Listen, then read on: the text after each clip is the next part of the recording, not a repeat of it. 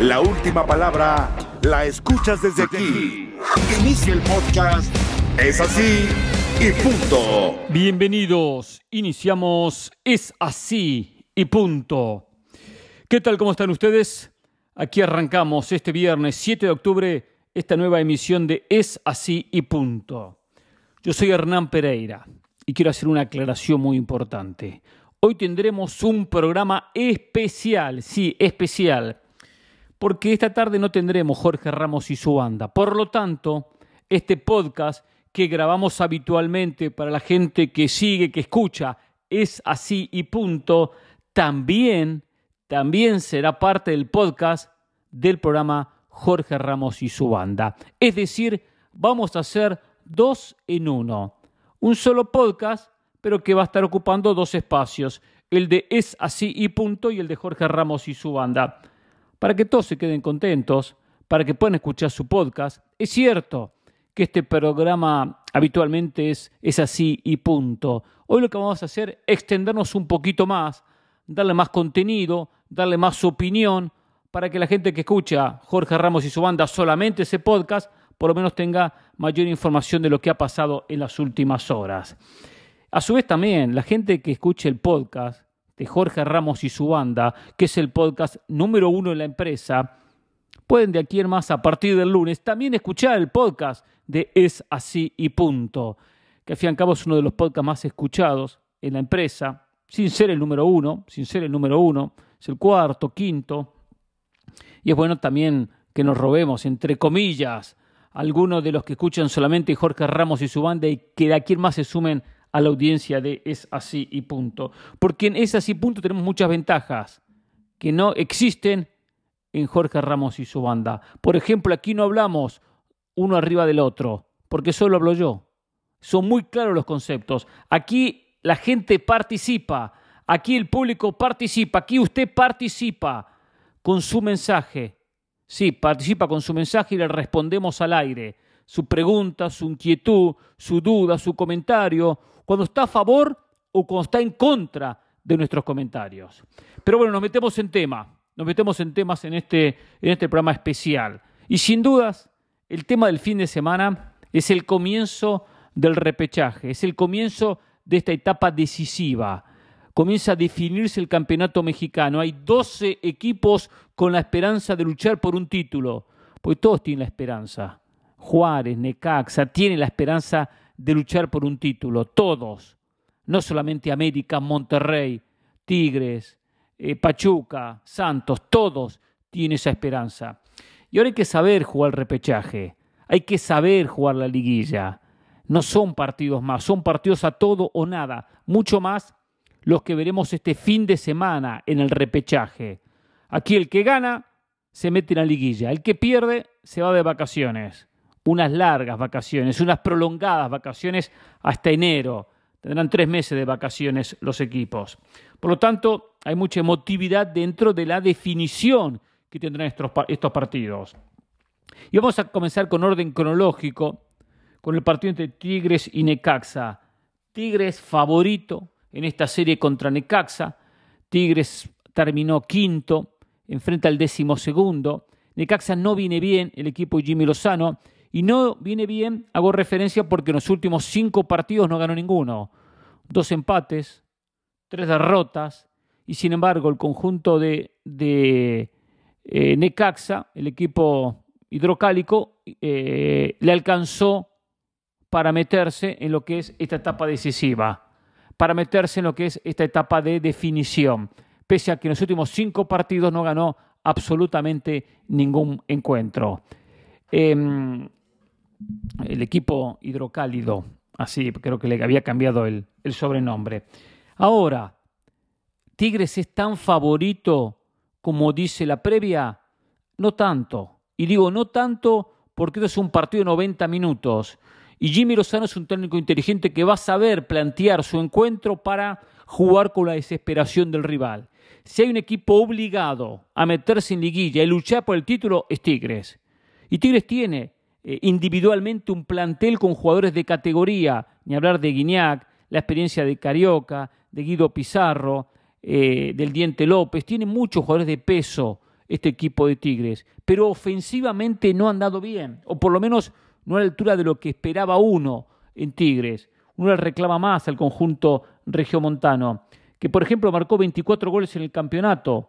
Toluca lo superó, Cruz Azul lo superó, Puebla lo superó, eh, León lo superó, eh, América lo superó, Monterrey lo superó, Santos lo superó, Pachuca lo superó. O sea que hubo muchos equipos que marcaron más cantidad de goles que el propio equipo de, Tigres. Le ha costado tener una alta cuota goleadora, le ha costado los partidos como local, donde tiene obligación, donde sale a buscar los partidos, donde muchas veces el rival no le, no le regala espacios. Y Jimmy Lozano va a trabajar este equipo de Necaxa para no regalar espacios. Lo importante es que pueda potenciar la presencia de Batista, Facundo Batista, el uruguayo que anda derechito para el gol. Lo importante es que puedan llegar los volantes de segunda línea para apoyar a los hombres en punta, porque si Necaxa apuesta solamente a aguantar, va a terminar perdiendo. Es una serie interesante con un Tigres que si consigue un gol en los primeros 20, 30 minutos, podrá manejar la serie. Y en la serie hay partidos dentro de un partido, ¿eh? en todos los encuentros partidos dentro de un partido. Desde el arranque va a ser Tigres proponiendo, Necaxa defendiendo. Si Tigres consigue la diferencia, Necaxa tendrá que manejar el partido desde otra óptica y salir a buscarlo. Va a ser un partido interesante, va a ser un muy buen encuentro, muy posiblemente, eh, eh, si, si hay un gol de diferencia, emotivo, porque cuando un equipo está perdiendo, quedando eliminado, y le falta un gol para empatar un partido, se la juega. Se la juega, se adelantan todas las líneas, se adelantan los defensores, el defensa central pasa a jugar de centro delantero, y es lógico. Y ahí lleva esa emotividad que hemos visto en otras liguillas. Hay que saber manejar el partido si se tiene la diferencia. Tigres ha dejado mejores sensaciones que Necaxa, pero hasta ahora Tigres no está a la altura de lo que pretende su gente. Tendrá todo el camino para recorrer y mejorar. Acá lo ponemos como favorito, dentro de la lógica. Después, los partidos hay que jugarlos. Mañana también se enfrenta Cruz Azul ante León. Esta máquina que mejoró de la mano del Potro Gutiérrez, para el Potro un partido aparte. El Potro quiere eh, aprovechar esta posibilidad que tiene para poder lograr ganarse un puesto, ganarse un espacio y ser técnico principal de Cruz Azul el próximo campeonato y no técnico interino. Y tiene con qué Cruz Azul para ganarle un León irregular. El conjunto de Paiva no fue un equipo que dejó sensaciones espectaculares. Algunos partidos buenos, algunos partidos malos. El último, por ejemplo, contra Tijuana no lo pudo ganar. De haberlo ganado, jugaba como local esta instancia de repechaje. La jugada de visitante, por haber quedado décimo en la tabla de posiciones.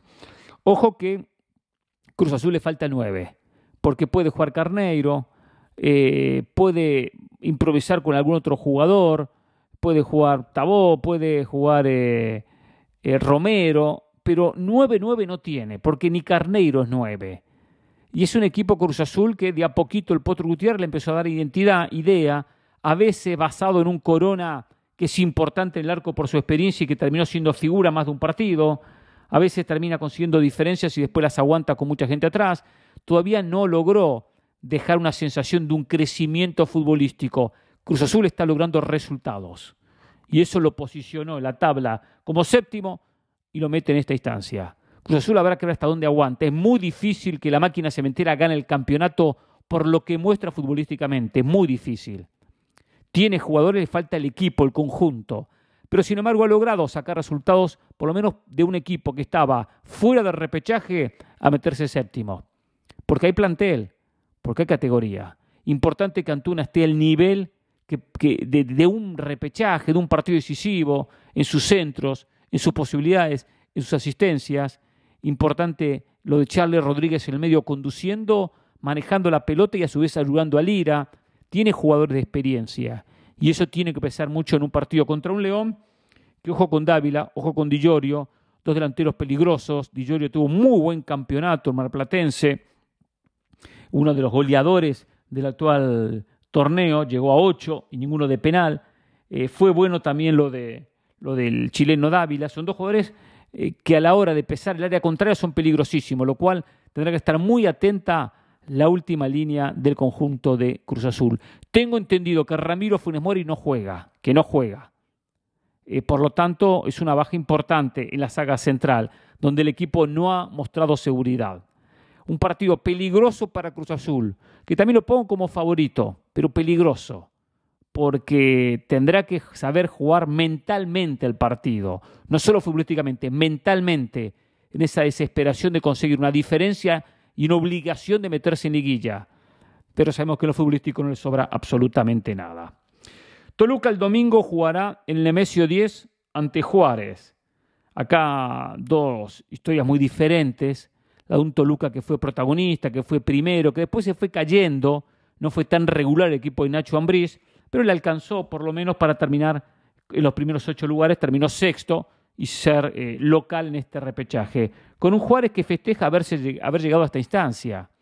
Juárez festeja al equipo de Cristante haber logrado meterse en repechaje, algo histórico.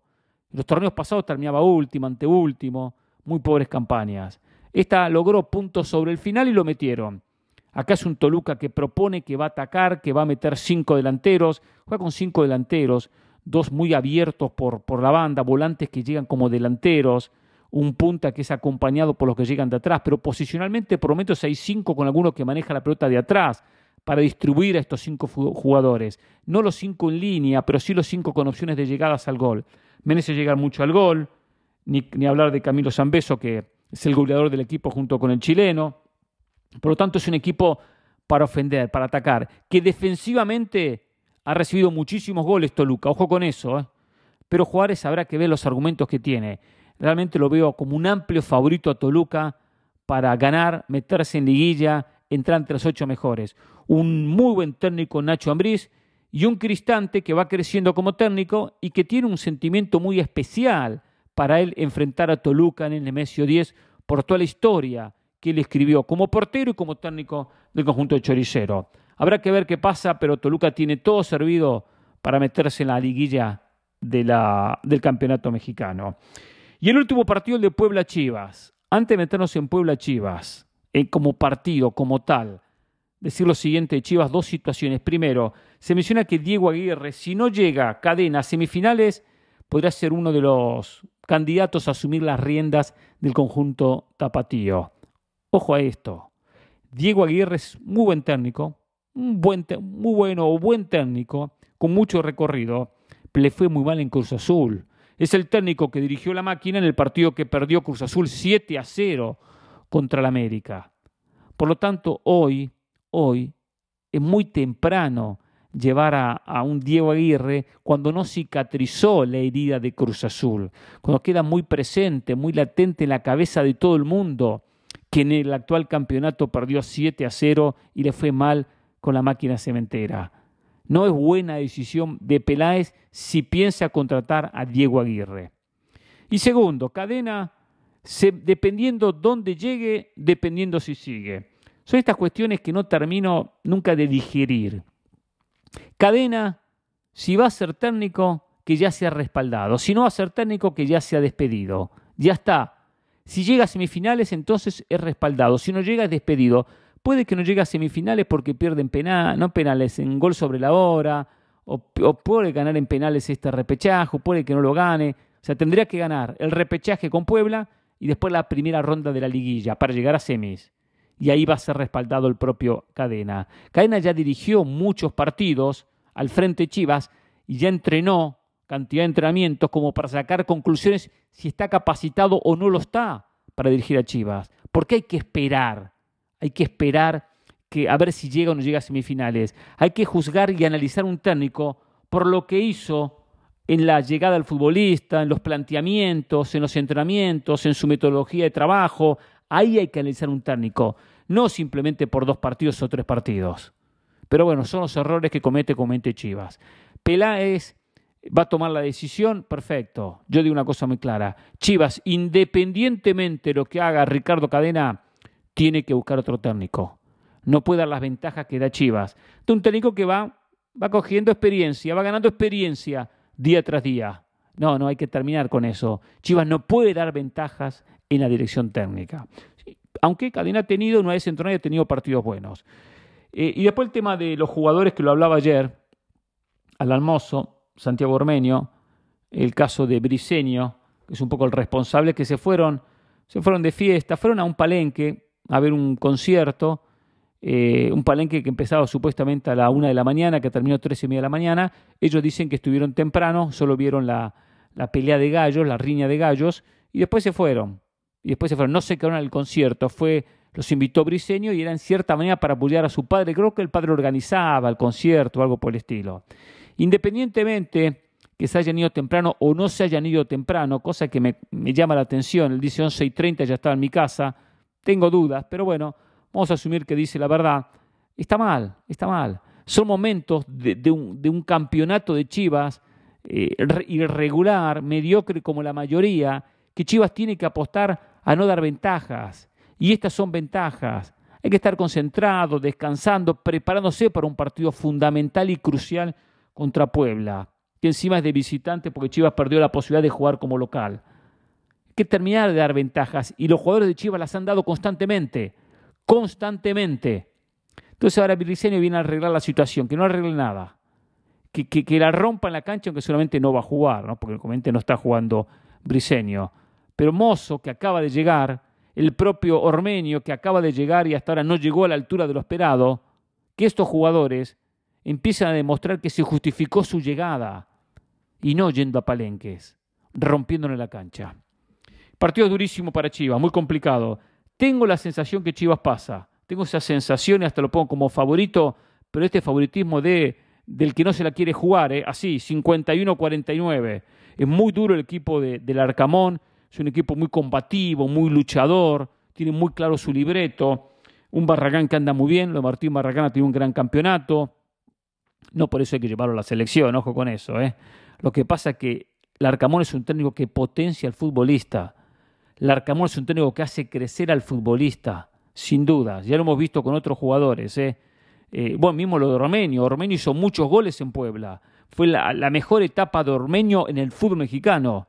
Producto de un Puebla donde tiene un Larcamón que los trabaja, que los potencia, que los mejora. Y por eso logra lo que logra. Partido durísimo para ambos, muy complicado. Es importante que Alexis Vega tenga el nivel que requiere su equipo, porque Chiva necesita a Alexis Vega como necesita el resto, por supuesto. Pero Alexis Vega es muy importante. Alvarado también tiene que aportar su cuota. Pero yo veo a Chivas con una pequeña ventaja. No juega con esa desesperación, obligación de ir a buscar el partido. Porque Puebla juega como local. Lo cual puede ser un partido de golpe a golpe, ataque por ataque. Un partido con dos ideas eh, de, de ofender, de tomar cierto protagonismo, pero tampoco de desesperarse. Chivas tiene que jugar sin esa desesperación y puede encontrar espacios, porque Puebla tiene que salir a proponerlo. Y Chivas cuando juega verticalmente eh, hace daño. Es, muy, es un equipo con menos posesión, pero con, un fútbol más vertical, más directo, eh, eh, más veloz. Y es ahí donde puede sacar una pequeña diferencia. Va a ser un partido duro, parejo, complicado. Se podría definir en penales, no me extrañaría, porque hay cierta paridad entre los dos equipos. Donde Puebla dejó buena sensación en gran parte del campeonato, pero le costó ganar. Hubo muchos partidos que se los empataron sobre la hora. A Puebla le falta más categoría individual en su plantel.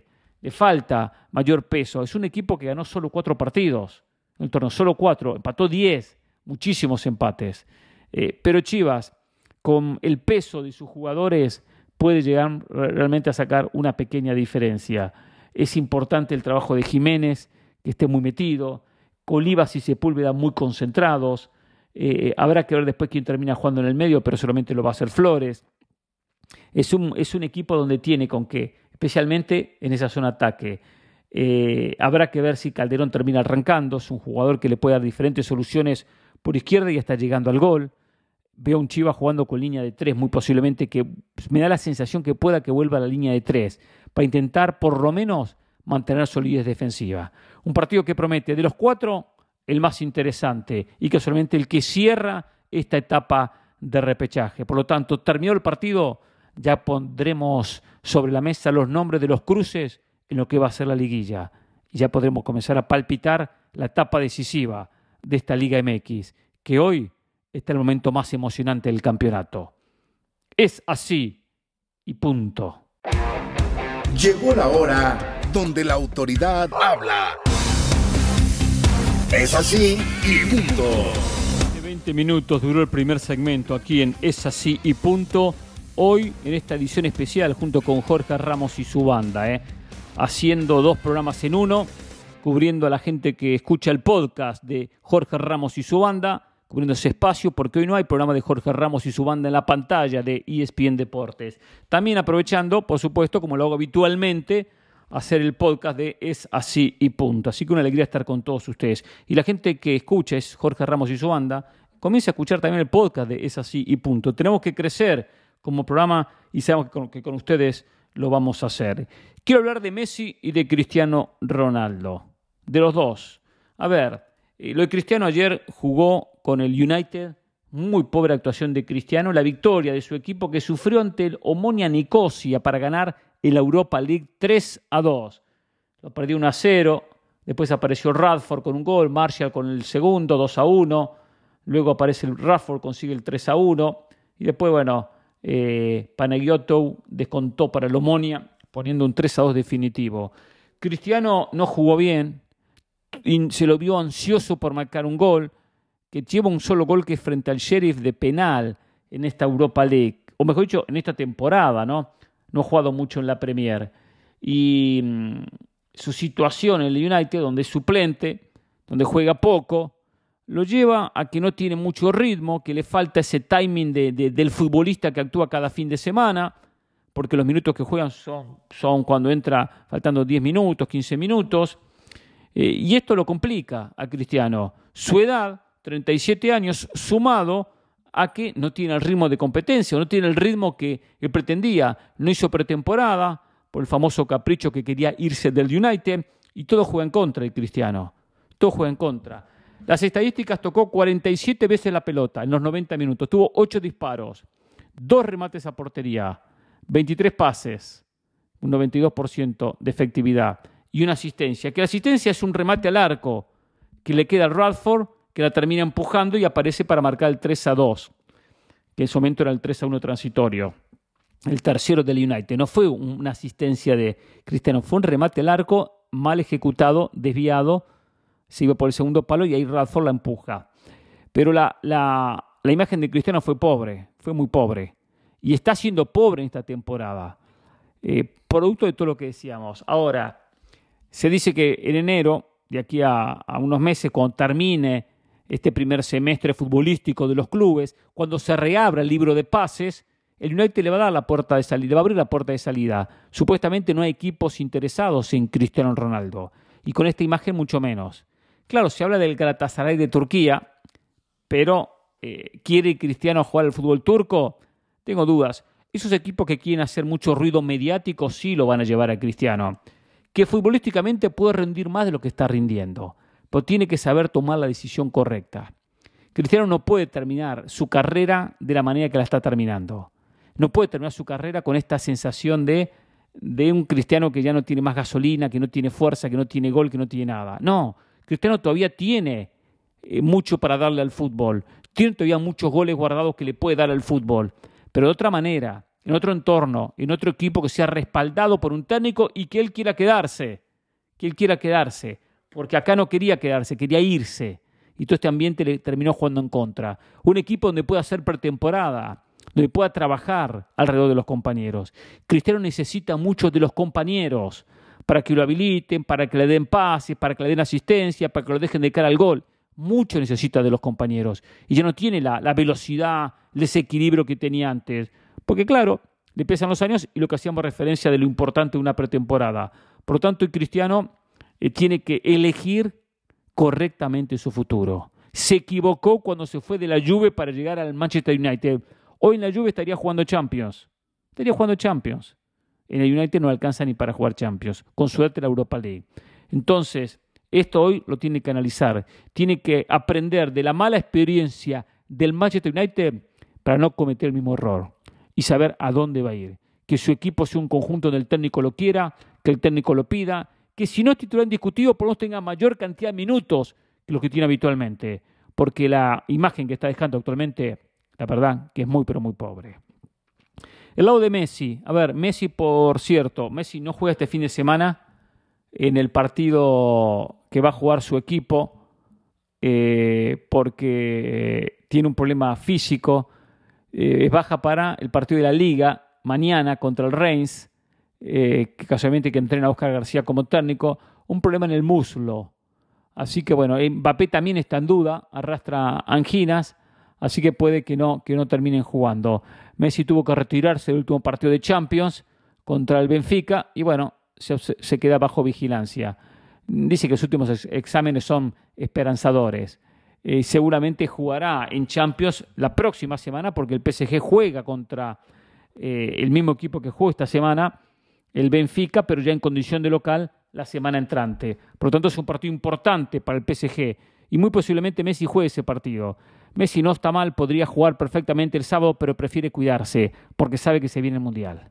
Sabe que se viene el Mundial, sabe que tiene que llevarla de a poco, sabe que tiene 35 años, sabe que hoy la recuperación física demora mucho más y encima viene un partido la semana entrante por Champions muy importante para el conjunto de, del PSG porque se enfrentan los, dos líderes.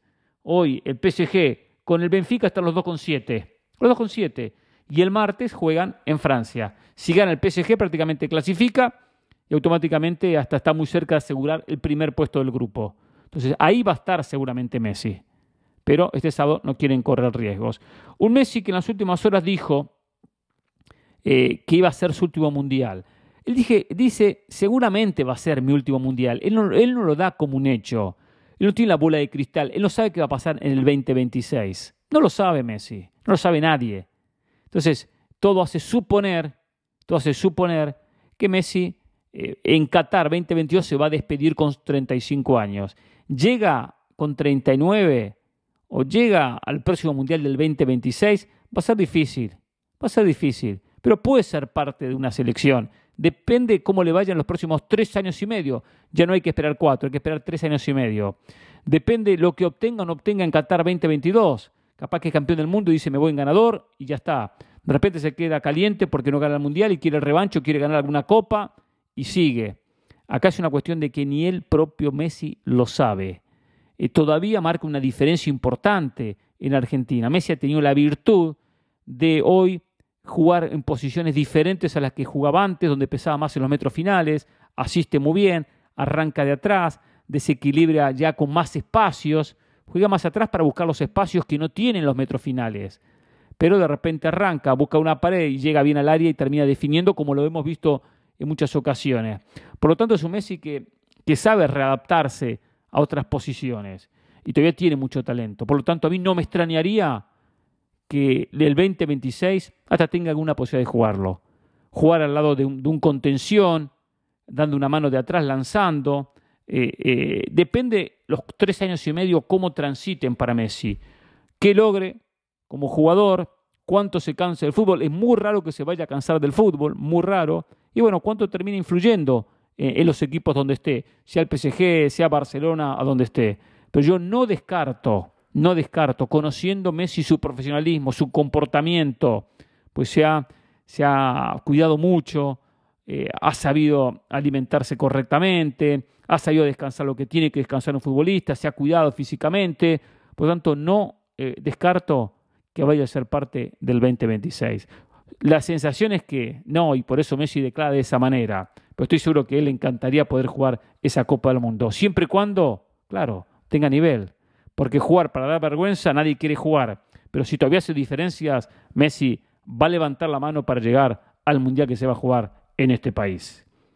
Es así y punto. Pasión, determinación y constancia es lo que te hace campeón y mantiene tu actitud de ride or die baby. eBay Motors tiene lo que necesitas para darle mantenimiento a tu vehículo y para llegar hasta el rendimiento máximo desde sobrealimentadores, sistemas de sonido, tubos de escape, luces LED y más. Si buscas velocidad, potencia o estilo, lo encontrarás todo en eBay Motors. Con más de 122 millones de piezas, siempre encontrarás justo lo que buscas. Y con Guaranteed Fit de eBay, tienes la garantía de que tu pieza quede perfectamente a la primera o se te devuelve tu dinero. Porque con eBay Motors, quemas llantas y no tu dinero con las piezas que buscas, a los precios que quieres. Tu auto se convertirá en el MVP que te dará el triunfo. eBay Motors. ebaymotors.com. Solo para artículos elegibles se aplican restricciones. Acá nadie convierte a la gente en borrego, la gente escribe o no escribe y acá opinamos de lo que pasó en la cancha de este hermoso deporte que es fútbol. Es así y punto. Periodismo sin censura. Polémica que te atrapa. Si a usted no le gusta los comentarios, no escuche, está en su libertad de escuchar otra cosa, música, lo que quiera, ¿no? Escucha el podcast en Apple Podcast, Spotify y TuneIn. Es así y punto. MLS junto a la Liga MX anunciaron la temporada 2023 de esta Leagues Cup, un torneo reestructurado, diferente, donde me llama más la atención este nuevo sistema que los anteriores, que jugaban por invitación. Hoy el torneo pasa a ser un campeonato oficial, pasa a un campeonato donde van a participar, escuchen bien, eh, escuchen bien, 47 equipos, 47, todos los equipos de la Liga MX, más todos los equipos de la Liga MLS, o sea, todos los equipos que componen ambas ligas participan de la League's Cup. Se va a jugar entre julio y agosto del año 2023. Y el campeón clasifica a lo que va a ser la eh, Champions de CONCACAF, mientras que a los octavos de final, mientras que el segundo y el tercero clasifican a las primeras rondas también de la Champions de CONCACAF, lo cual da, aparte del ingreso económico, da un ingreso que tiene que ver con clasificar al torneo de CONCACAF, que al fin y al cabo es el torneo más justo y más importante del área, la CONCACAF Champions League. El campeón se va a llevar algo así como 2 millones y medio de dólares, eh, lo cual es una, buena cifra, no espectacular, no brillante, pero una buena cifra. Y, cada equipo se va a llevar algo así como 300 mil dólares por cada partido que dispute en esta competición. A ver, el formato de competencia son 47 equipos. Apartaron 45 por un lado y 2 por el otro lado. Esos dos son el campeón de la MLS y el campeón de la Liga MX. Y como hay dos campeones en la Liga MX, Atlas y el que gane el actual campeonato, de los dos, el que totalice mayor cantidad de puntos, que seguramente va a ser el que gane el actual campeonato. Vamos a suponer que es el América, perfecto, América. Vamos a suponer que gana Filadelfia. América y Filadelfia clasifican a lo que va a ser los 16 sábados de final, con los mejores 32 equipos. Ahí clasifican y no juegan la ronda de grupos. O sea, el mejor de la MLS y el mejor de, de la Liga MX. Los otros 45 son divididos en 15 triangulares, o sea, 15 grupos de tres equipos cada uno, y clasifican los dos mejores. O sea que clasifican dos equipos por grupo, 30 equipos, más los dos que mencionamos, no sé, América y Filadelfia, o, o quien gane la MLS y quien gane la Liga MX, más, más ellos dos son 32 y ahí comienza la eliminación directa a un partido. 32, 16, 8, 4, 2 que disputan la gran final del campeonato. Va a servir como pretemporada para equipos de la Liga MX para ganar ritmo de competencia. Los equipos de la MLS van a venir con un ritmo que no tienen los equipos de México, porque están en, en la mitad de un campeonato, mientras que los equipos de la Liga MX van a estar comenzando el campeonato, el nuevo torneo. Em, hay una ventaja muy marcada, acá se está potenciando la rivalidad México-Estados Unidos, que es una rivalidad que ya se está eh, trabajando demasiado, o sea, hay demasiados torneos, demasiadas competencias. Y bien decía recién, el más importante es CONCACAF Champions League, que clasifica al Mundial de Clubes y que hay esa visita recíproca, recíproca. Es decir, juego como local, juego como visitante y los equipos de la MLS tienen que ir a jugar a México. Aquí no hay ningún equipo de la MLS que tenga que ir a jugar a México. Acá todo el torneo se juega en los Estados Unidos. Y con una ventaja que hay que mencionarla. Y digo esto porque después se dice, no, la mejor es la Liga MX, la mejor es la, MLS, y continúa esta, esta discusión. Ha ganado mucho la MLS últimamente a equipos de la MX. Ha ganado mucho. Yo sigo sosteniendo que la Liga MX es superior los mejores equipos de la Liga MX son superiores a los mejores equipos de la Liga MLS. No por mucho, compiten muy bien los equipos de la MLS, le pueden ganar cualquier partido porque se lo han ganado y no les sobra demasiado. Pero todavía hay una ventaja a favor de los equipos mexicanos que tienen que cuidarla y ampliarla y mantenerla, porque si no los conjuntos de la MLS los van a terminar superando. A ver, acá hay un tema importante que es la localía. ¿Por qué es importante? porque los equipos de la MLS tendrán la ventaja de la localidad. Vamos a suponer que en un triangular entre Seattle, Real Salt Lake y vamos a suponer Cruz Azul. Seattle, Real Salt Lake y Cruz Azul. Seattle termina mejor ubicado, Salt Lake termina segundo, Cruz Azul termina tercero. Digo en, en lo que es la, una, una, manera de clasificar al campeonato donde habrá equipos que van a ser como cabezas de serie.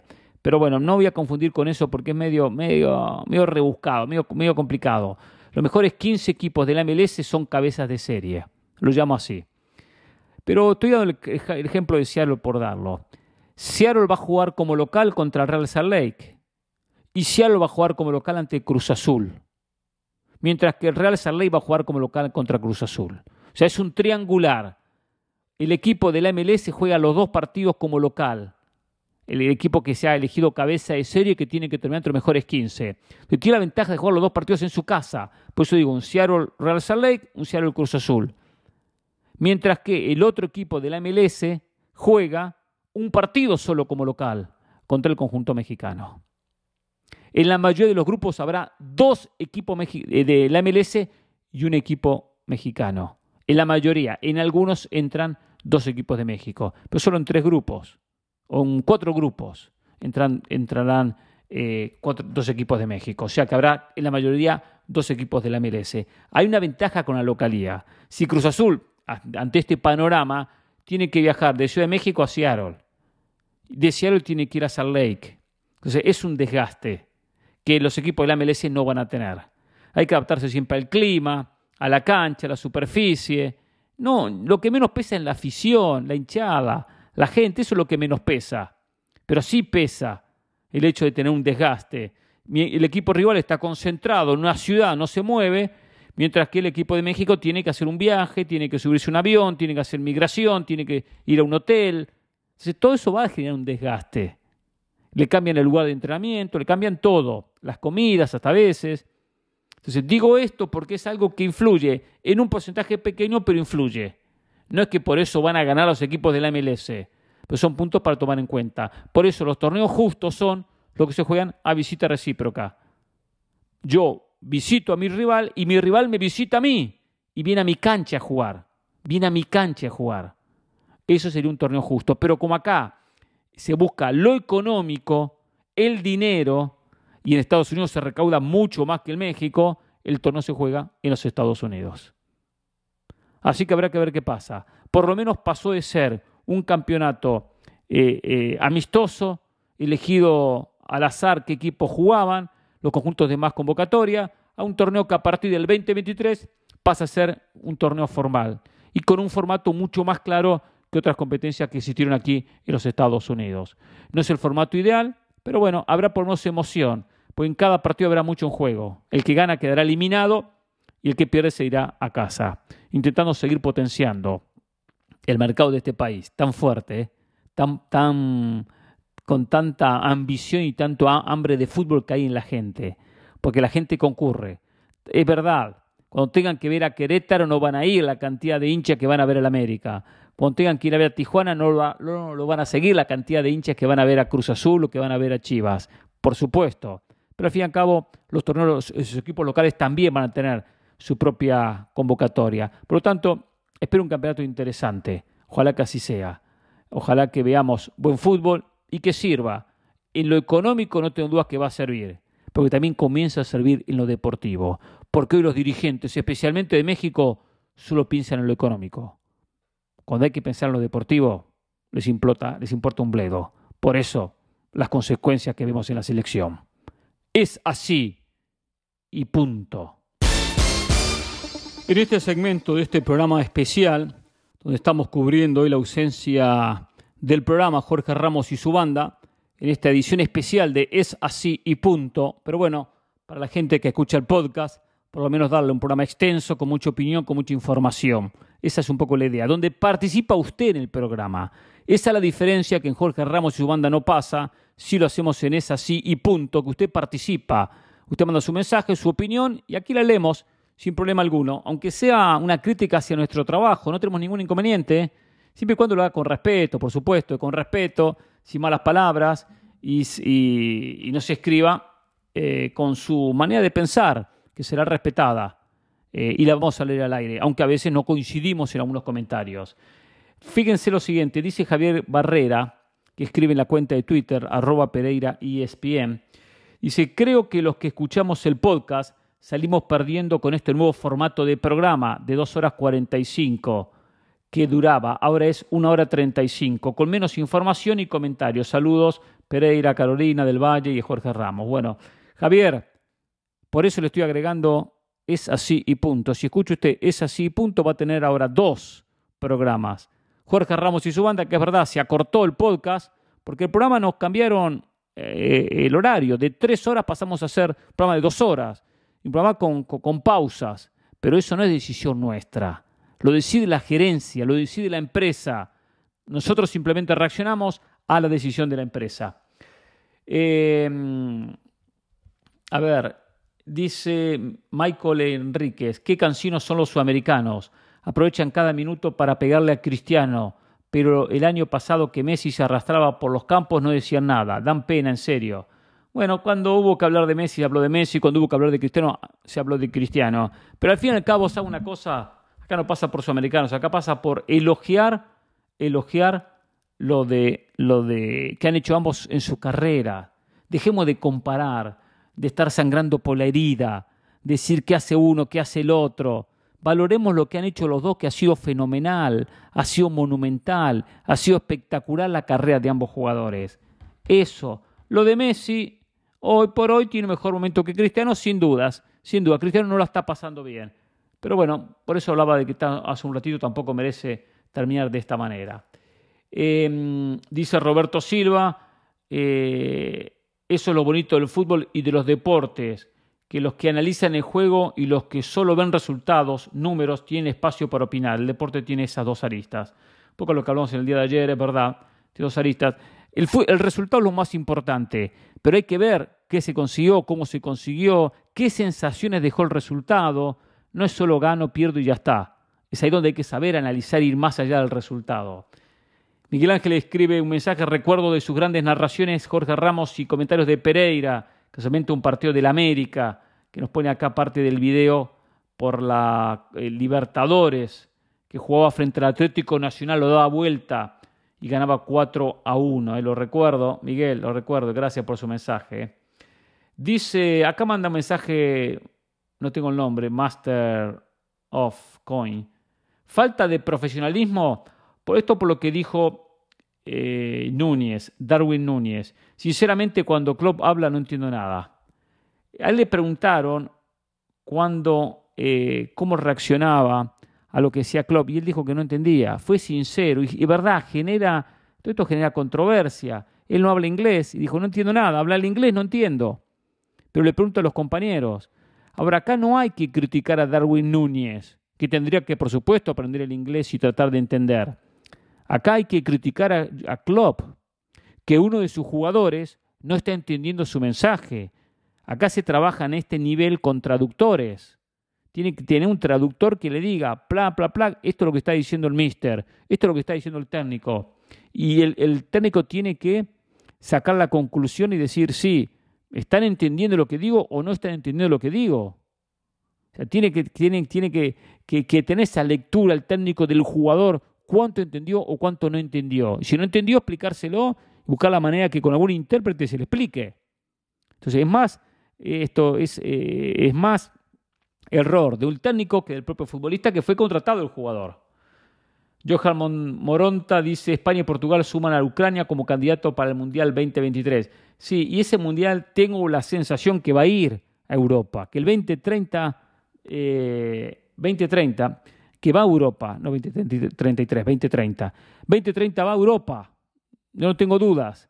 Sí veo incómodo la candidatura de Ucrania. Ucrania va a jugar en un grupo o va a jugar en un sector de, de Europa muy alejado de España y de Portugal. O sea, España y Portugal juegan en un sector y, y Ucrania en otro sector de Europa. Eh, eh, en el sector este, eh, Portugal y España son países limítrofes, están en el oeste. Entonces hay una diferencia muy marcada de kilómetros. Yo lo que asumo que le van a dar un grupo a Ucrania, con Ucrania y con dos selecciones más, de repente dos grupos, que se van a jugar ahí y ya está. Y a partir de octavos se suman a, a España y a Portugal. No va a haber partidos trascendentales en Ucrania. Habrá tres selecciones, máxima seis y otra historia. Y un poco por lo que está pasando Ucrania, un poco por esta cuestión, lo veo más como una cuestión de una caricia a Ucrania por su, por su, por la guerra, por la invasión, y bueno, sumarla en el 2030, generar una, una expectativa, generar una emoción, generar una, eh, eh, una motivación al pueblo ucraniano que eh, intentar que, bueno, que su aporte sea por estadios o por, por lo que fuese para albergar un, un, mundial. Independientemente que tiene un estadio muy bueno, el estadio de Kiev, un estadio espectacular. Hemos estado en ese estadio en la final de Champions y finales de la, de la propia Eurocopa. Dice José, perdón, Jorge Sosa García, Pereira, hola Hernán, se te extraño, se te extrañó. Ayer en un programa con el impresentable bufón de Álvaro Morales se presentó otro impresentable como Rafa Ramos y los ofendió expresándose mal de ustedes, por lo que la envidia, ¿por qué la envidia de este nefasto? No, no sé si es envidia o si, no es envidia, no lo sé. Él simplemente eh, hace un periodismo que yo no me identifico en absoluto. En absoluto me identifico con el periodismo de Álvaro Morales, de ser agresivo con todo el mundo, con jugadores, con equipos, con técnicos. No hay análisis. Ahí no existe el análisis. Existe la agresividad hacia, hacia colegas, o en este caso hacia jugadores o hacia, técnicos. Nunca me gustó ese periodismo, ni yo iba a entrar en ese periodismo amarillista, de hacer ruido, hacer ruido, de gritar, bla, bla, eh, de la manera que lo termina expresando, pero sin análisis, sin conceptos. Simplemente criticamos y nos burlamos. Nosotros no estamos para burlarnos, estamos para analizar, para opinar, pero no desde una burla. ¿Sí? Por eso yo con ese sentido no me identifico. Cuando me toque estar, estaré, contestaré, responderé.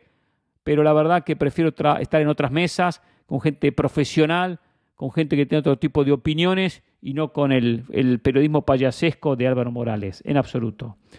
Jorge Campos, eh, esto lo escribe, me lo manda Francisco Guerrero. Me dice, grande Campos, cierto lo que dijo. Y acá voy a leer lo que declaró Campos. El problema de la selección mexicana data de hace 10, 15 o 20 años. Estamos mal formados. Pensamos solamente en dinero y no en los jóvenes viene un entrenador extranjero y le quieren echar la culpa de todo lo que hemos echado mal, de todo lo que hemos hecho mal. Nunca se piensa futuro, se trabaja bajo la urgencia de hoy o el partido siguiente. Jorge Campos, muy bueno, muy bueno lo de Jorge Campos. Aplaudo lo que dijo Jorge Campos, dijo una gran realidad. No están bien formados los jugadores. Y acá hay que formar no solo físicamente o futbolísticamente, mentalmente hay que saber formar a los jugadores. Y México está fallando la formación. Por eso, con tantos millones de habitantes, México no consigue tener cantidad de jugadores que tendría que tener hoy para que se destaque en una selección y a nivel mundial. Después se agarran contra el técnico de turno, como en este caso Martino, el pasado Osorio, o el que fuese. Pero es verdad lo que dice, hace 10, 15 o 20 años que se viene trabajando mal en México. Y se ven las consecuencias. Y a los dirigentes les importa el dinero. Quieren solamente dinero no dejar algo, no crecer, hacer crecer futbolísticamente un país. Pero bueno, ojalá que algo cambie. Ojalá que en algún momento algo cambie en México. Luce difícil, ¿eh? Porque uno escucha esto de la League's Cup y esto escucha los nuevos campeonatos y esto lo otro y es consecuencia de querer hacer más dinero y no simplemente de querer crecer deportivamente a un país.